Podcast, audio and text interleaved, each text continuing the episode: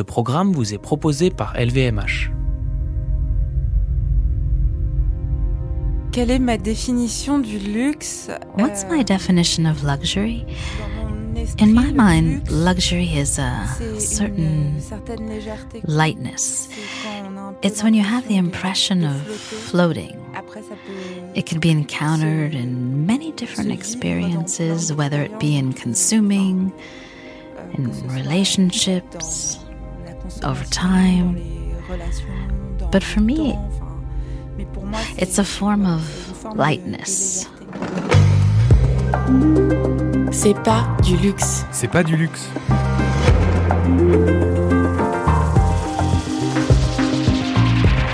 Un monde meilleur, Plus juste, plus équitable, plus responsable, plus beau. plus vivable.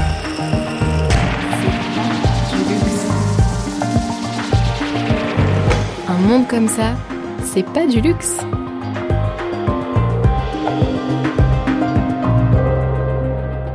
Do you spend your every waking hour reading over the labels of food products that you're interested in, analyzing the components of a skincare product that you've had your eye on, and combing through the tags of clothes you think would look good just to make sure that none of it has been made outside of the country?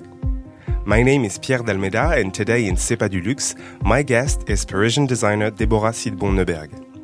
After starting her career in fashion at Hermès within the women's silk accessories department, and then moving on to Etam, the French underwear and lingerie group, in 2013 she launched De Bonne Facture, a menswear brand now sold in around 30 shops across the world and based on a simple idea. Timeless, well tailored, everyday pieces made out of natural fabrics with minimal environmental impact and made in local, often family owned ateliers that excel at their craft. But if at first all these ateliers were located in France, in Jura, in Bretagne, or in Tarn, De Bonne Facture now also resorts to Italian or Portuguese garment makers, imports some of its wool from Peru, and uses Japanese cottons. Was that De Bonne Facture giving up on the ideal of a 100% French made fashion label?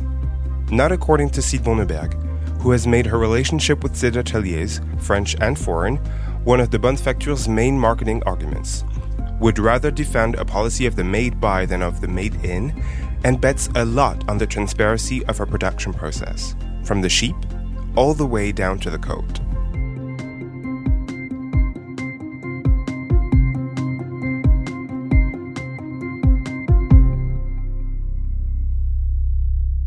Quand j'étais chez Hermès, on travaillait sur When I was euh, at Hermès, we euh, worked on quite exceptional avec des niveaux de pieces with very high levels of expertise and à des niveaux de prices that were qui étaient complètement completely inaccessible to ordinary people.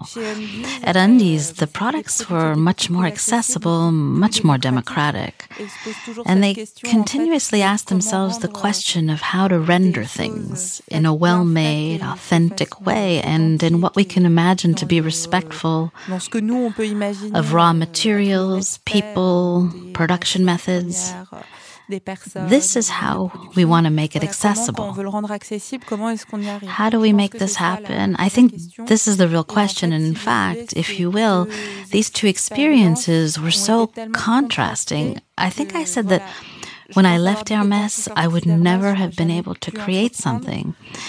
Actually, it would have been very difficult for me to create something on my own, given the level of excellence of the products.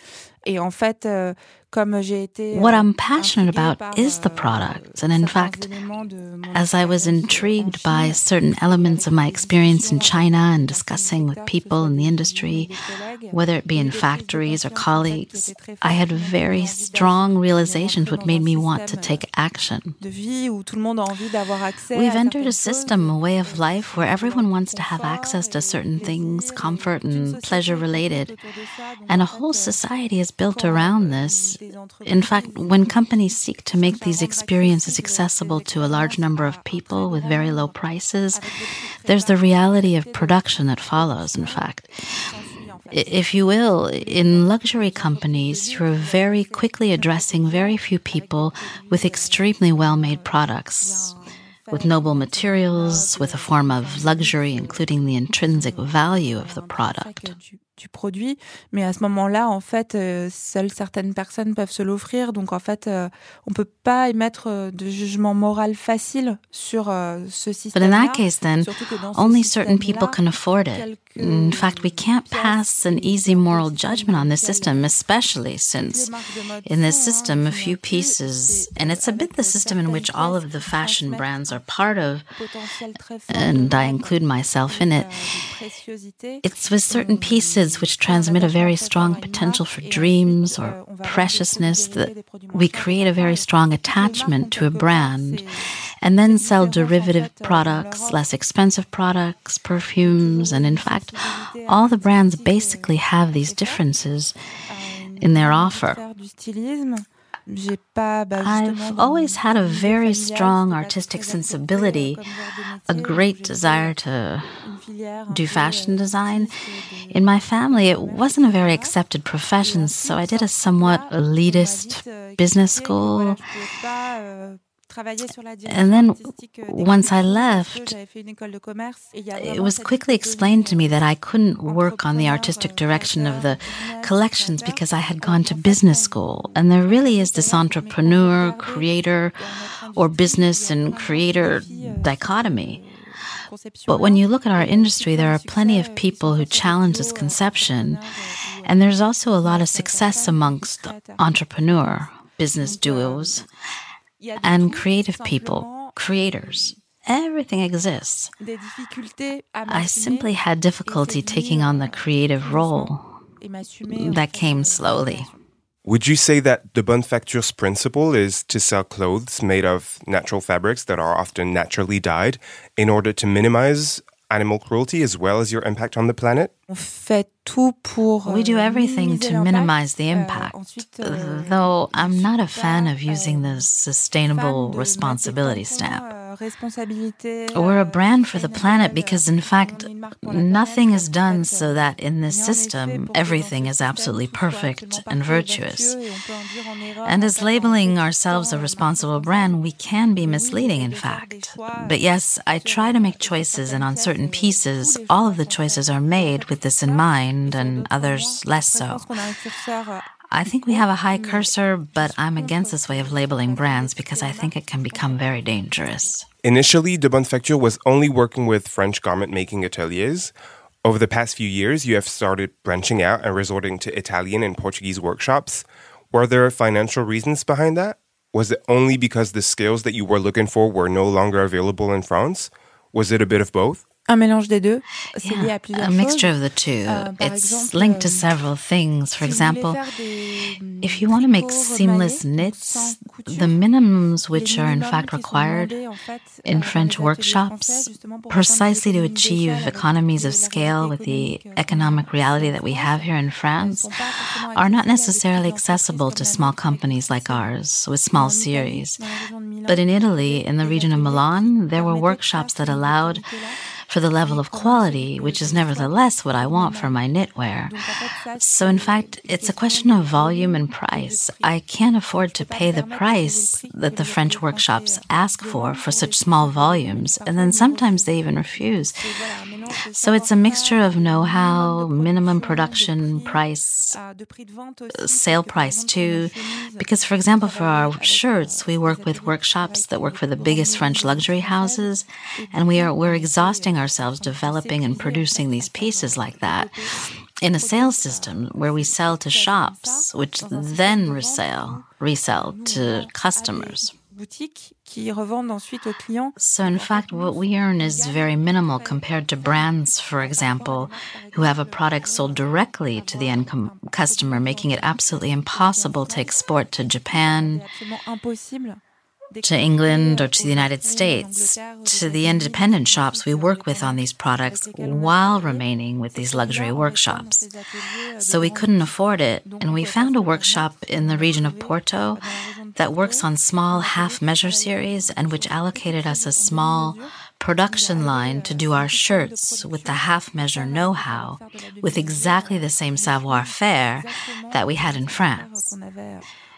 And we made this choice for a question of price and selling price because our shirts ended up way too expensive compared to what a customer is willing to pay on our price positioning. So, in fact, it forced us to make choices. C'est pas du luxe. C'est pas du luxe. De Bonne Facture's clothes are quite simple, classic, and Deborah Sidbon Neuberg claims a timeless approach to fashion. But could this constant concern for the environment and for the production methods limit a brand's creative drive? The commitment can be made at many different levels. The materials that we use, reusing the way things were produced, the dyes. There are many ways. Euh, Having craftsmen or individuals doing the work and not factories. There are so many ways to be committed. And stylistically, I, I don't think so, even though I, in the artistic direction and the vision that I had, there's something that I hope crosses the seasons and the lines of the pieces. I think we can have things that are indeed whimsical and fanciful and poetic and colorful, and many things that are quite committed. I think there can be some of everything. There's a masculine inspiration in the brand, as it's a masculine register, masculine desire, masculine forms, materials which are classics of what's masculine, tailoring, etc. Techniques too related to the masculine, a way of thinking about clothes that are closer to a certain form of masculinity culturally. But in itself, speech has been liberated, in fact, on gender and blurring the boundaries of gender. Euh, I'm completely open, supportive, and I consider myself part of this community.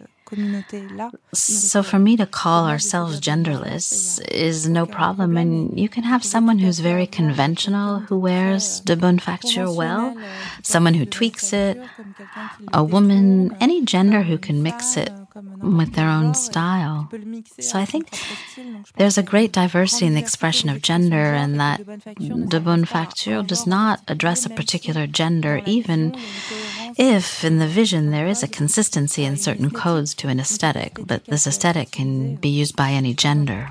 At the beginning of 2021, you took to Instagram to find men that were willing to have their measures taken in order to expand the size range of your clothing. Why is it important to you to think about those things as a brand, but also as an individual? For me, this is obvious. People who don't have slim builds are rarely dressed by fashion, la mode, and in fact, it's related.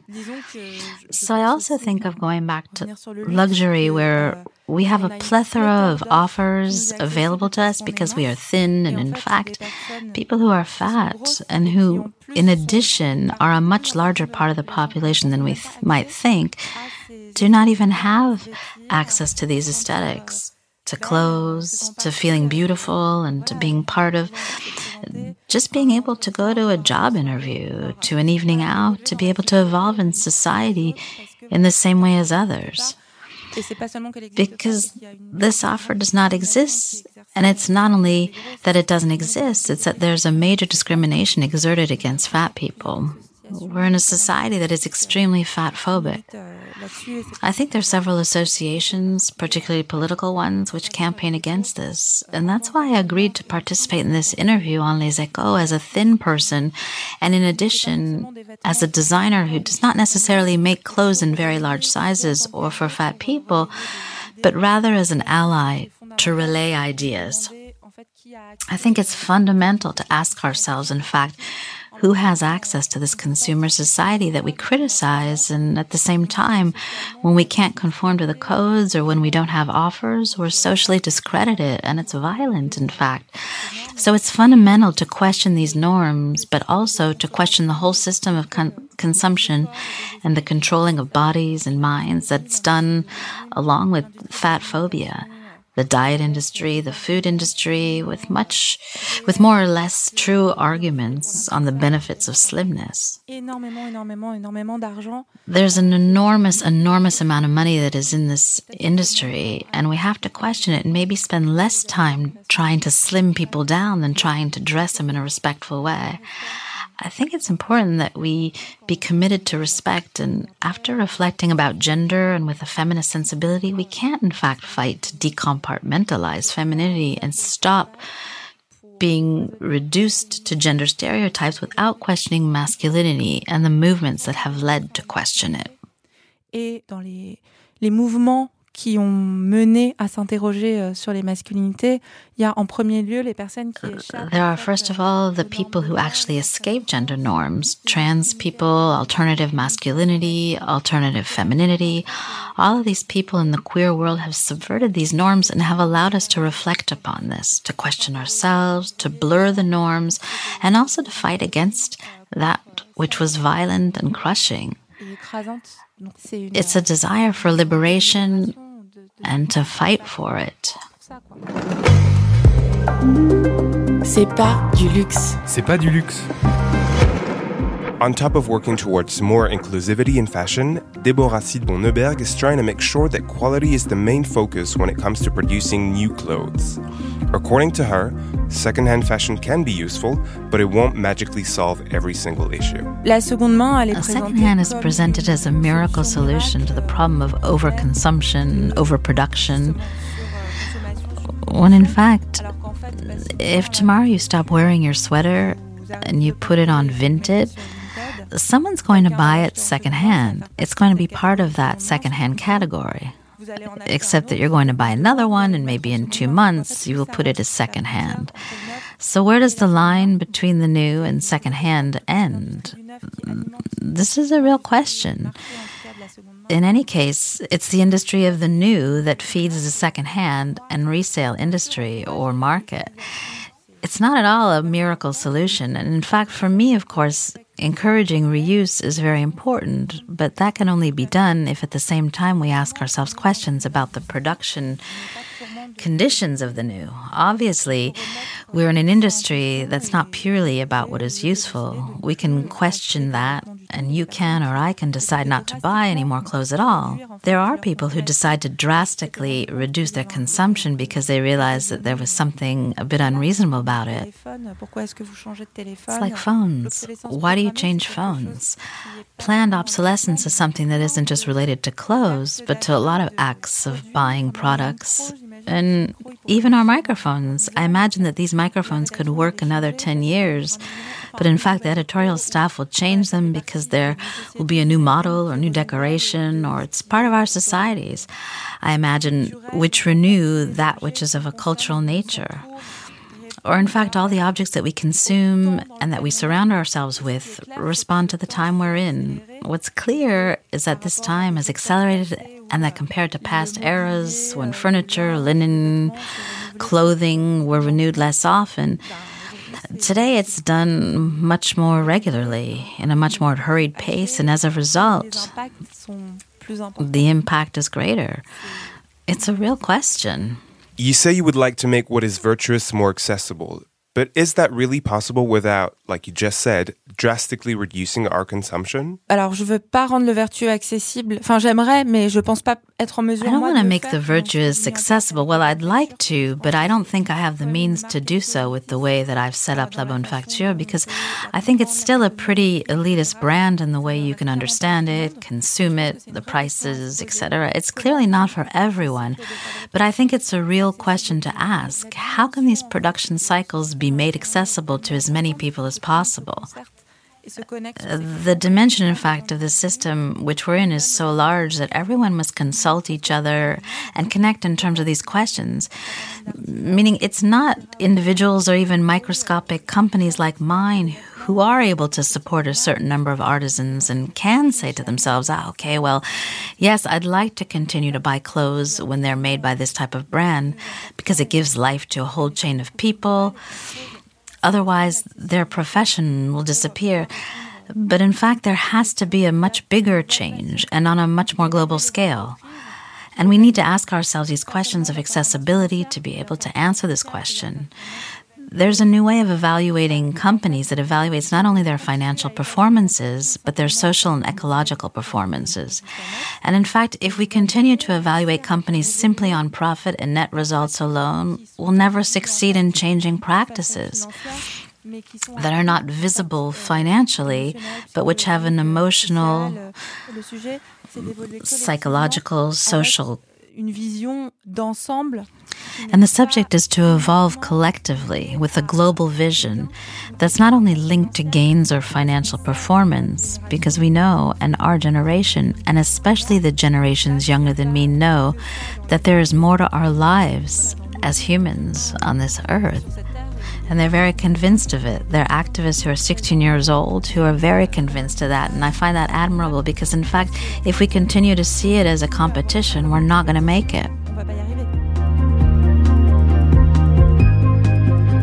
If you were already the kind of person who spends most of their weekends at farmers markets, just so that they're able to say which exact part of the country their lunch is coming from, from the lettuce to the cheese to the strawberries, you will now be able to do the very same with your cashmere sweater, your merino wool coat, or your linen shirt. Next step towards an even more localized consumption, making them yourself.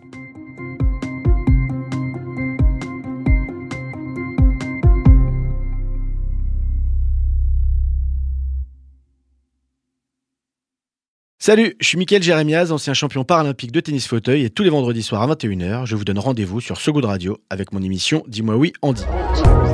Dis-moi oui, Andy. Oui, vas-y, dis-lui oui. Et pour quelle raison, s'il vous plaît? Eh bien pour parler de la plus importante des choses. Car avec mes invités, on discute plaisir, jouissance, douceur, des histoires de frissons, de coquinerie, de rire. Bref, on digresse sur le sexe. Mais pas de n'importe quelle manière.